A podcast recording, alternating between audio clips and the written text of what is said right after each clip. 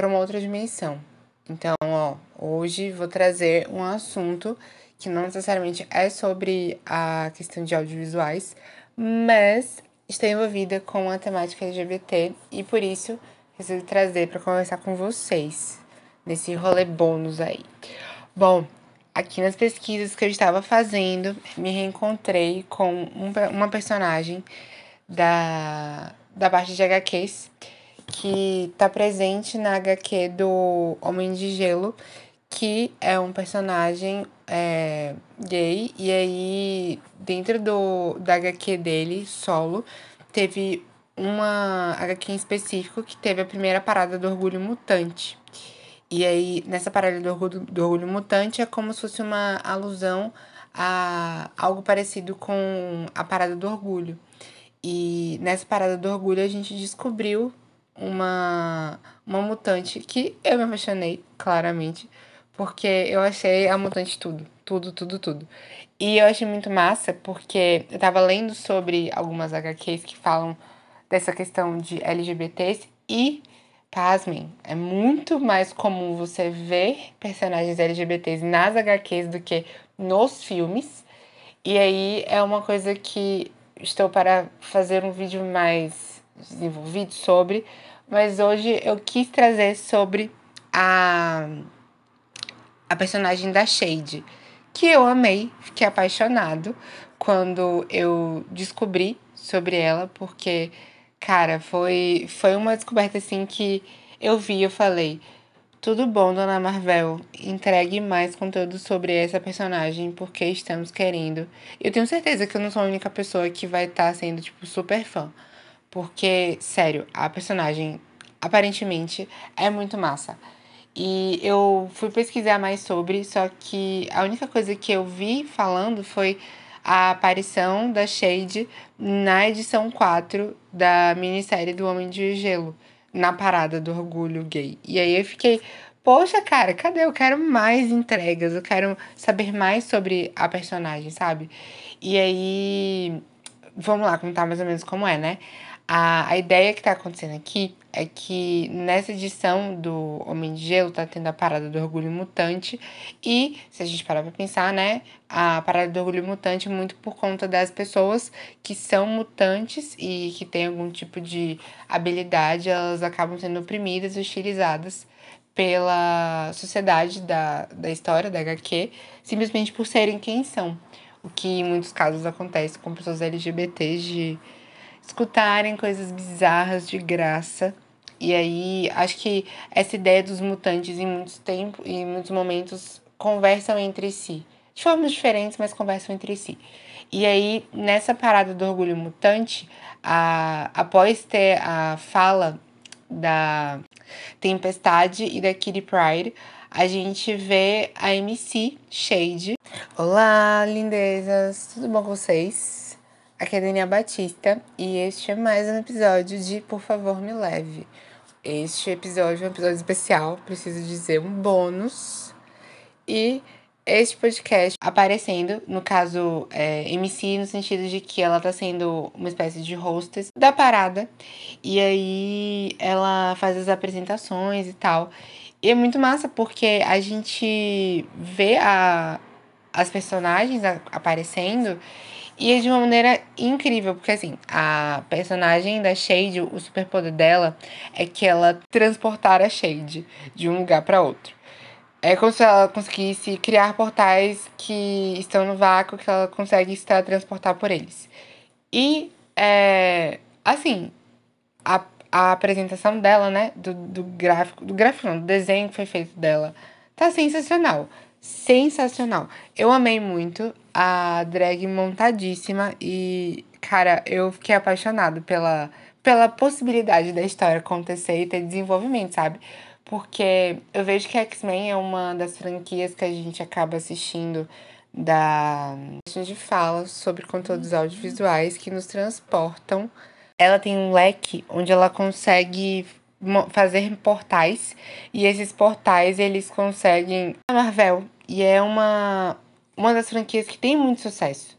E meu Deus do céu, se tivesse um rolê desse acontecendo num dos filmes, Cara, eu acho que ia ser muito sucesso. Muito sucesso. Assim, ia ter as pessoas cabeça de, de cocô, ia, que ia ficar criticando, dizendo que não devia estar tá ali. Mas ia ter muita gente também que ia querer assistir o filme pela Shade, acredito eu. Porque, assim, pelo que eu tava lendo, a Shade tem um poder parecido com outro mutante, mas a, a questão do leque é muito aquela coisa de dar o, o Chan no poder, sabe? Ela, ela usa o leque para poder abrir esse portal e aí ela passa por esse leque para poder chegar no outro lugar. E eu achei isso sensacional, porque a forma como foi representada e a possibilidade de trazer a representatividade que a gente vê aqui, né, de forma super natural, a questão de LGBTs em meio à, parada dos, de orgulho mutante, eu achei incrível, incrível mesmo. E utilizar dela como MC também, eu achei muito massa. Porque é uma. É a primeira personagem drag que você vê em um quadrinho, assim, pelo menos. Eu, eu digo, tipo, da Marvel, que vai estar tá sendo uma personagem que tá tendo notoriedade nesse, nesse, nessa edição em específico. E, cara, a, a vontade, assim, de ver mais sobre e entender, sabe?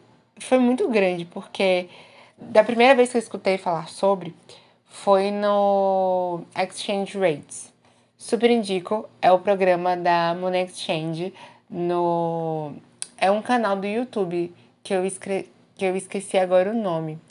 Mas o programa dela é super legal, super legal mesmo. E quando a gente assiste o programa, ela fala sobre várias coisas. Ela tem o primeiro momento em que ela conta notícias do dia a dia atual que aconteceram e que estão aí no bus da época. Tem também é, uma entrevista com alguém em todo episódio. E aí tem também algumas vezes que a Pam ela aparece para fazer uns drinks e ensinar como que esses drinks são feitos. Além de alguns jogos que são feitos com os personagens que estão chegando. E é, é muito massa, sabe? Tipo, o programa da, da Money Exchange. Porque eu vou falar sobre ele depois, porque é muito massa mesmo. E daí, num desses programas, eu acabei vendo a notícia sendo sendo falada de que a Shade tinha sido criada. E eu fui pesquisar mais sobre na época. E desde então, as mesmas pesquisas que eu fiz antes eu acabei encontrando em locais similares. E, cara, eu quero mais conteúdo da Shade, porque eu achei ela muito icônica. Sério, achei ela muito icônica. A roupa dela é muito foda. É como se ela estivesse usando um. Não um corpete, leotard, esqueci. É Maca... É tipo um macacão, só que. Não sei explicar. É, quando você vê RuPaul's Drag Race que as queens elas vão com aqueles corpetes e aí é tipo colan, pronto, colan. É tipo um colan com o X do X-Men e aí ela tem um monte de, de bolsinhos e o cinto do X-Men com umas botas icônicas e de salto alto, muito bonitas, com leque, né? Que é o, o leque que ela usa para poder usar o poder dela. E eu, eu amei, velho, a estética, a estética da personagem, o fato dela utilizar desse leque para poder se teletransportar. Eu achei muito incrível. Nossa, de verdade, tipo, a representatividade que traz de uma drag queen se tornando uma, uma super heroína eu achei foda. E, tipo assim, eu já comentei sobre outra possibilidade, que foi Super Drags, mas ver isso no HQ também é, uma, é um avanço, sabe? Porque a gente vê diversidade em diversos âmbitos. A gente sai daquela coisa de ficar concentrado em um único espaço, esse tipo de conversa, esse tipo de personagem aparecendo para gerar a discussão sobre, e a gente começa a ver novas pessoas falando desse tipo de conteúdo. Eu amei, vivi pelo momento de ver ela, ela aparecendo como MC do, do da parada do Orgulho Mutante. E eu acho isso massa, a possibilidade de ter diversidade assim, nesses espaços. Inclusive, lendo também sobre outras possibilidades de descobrir alguns personagens que são trans, alguns personagens é, que são não binários. Tipo assim, tem, tem um pouco de tudo. E eu achei isso muito massa porque era uma um ponto que eu não, não conhecia, mas que eu esperava ter mais sendo vi, sendo tipo usado em é, série, em filme, porque assim, eu sempre fui mais de ler mangá e não HQ, e de assistir também muito anime e a parte de filmes de super-heróis e heroínas. Mas eu nunca tinha visto representatividades abertamente sendo discutidas. E aí, quando descobri Shade, falei, eu quero Shade em alguma coisa, porque eu claramente sei que se for bem produzida a personagem, vai ser um sucesso instantâneo. Funko dela vai existir, vai existir produtos de boneca dela também. O povo vai se fantasiar de cosplay dela. Claramente, isso vai acontecer. Então, Marvel, te peço, te suplico, por favor, nos entregue conteúdos com Shade. Porque Shade é uma personagem muito foda, muito incrível. Ai, por favor, eu vou marcar no Instagram Marvel para poder torcer que me escutem e vejam essa, essa, essa vontade, esse pedido, essa suplica, essa súplica, assim, fala, acho que é, de que, por favor, tragam mais conteúdo sobre Shade, porque, ah, eu quero muito ver, de verdade. E é isso, gente. Tentem fazer o mais curto possível para poder vocês poderem estudar, e, tipo, escutar e ficar de boas para poder pesquisar depois sobre Shade. E se joguem na internet, tem uns, uns desenhos da Shade, assim, de como era o primeiro esboço, que ficou muito massa e deem uma pesquisada que vocês vão encontrar. Cheia de incrível, procurem saber sobre ela.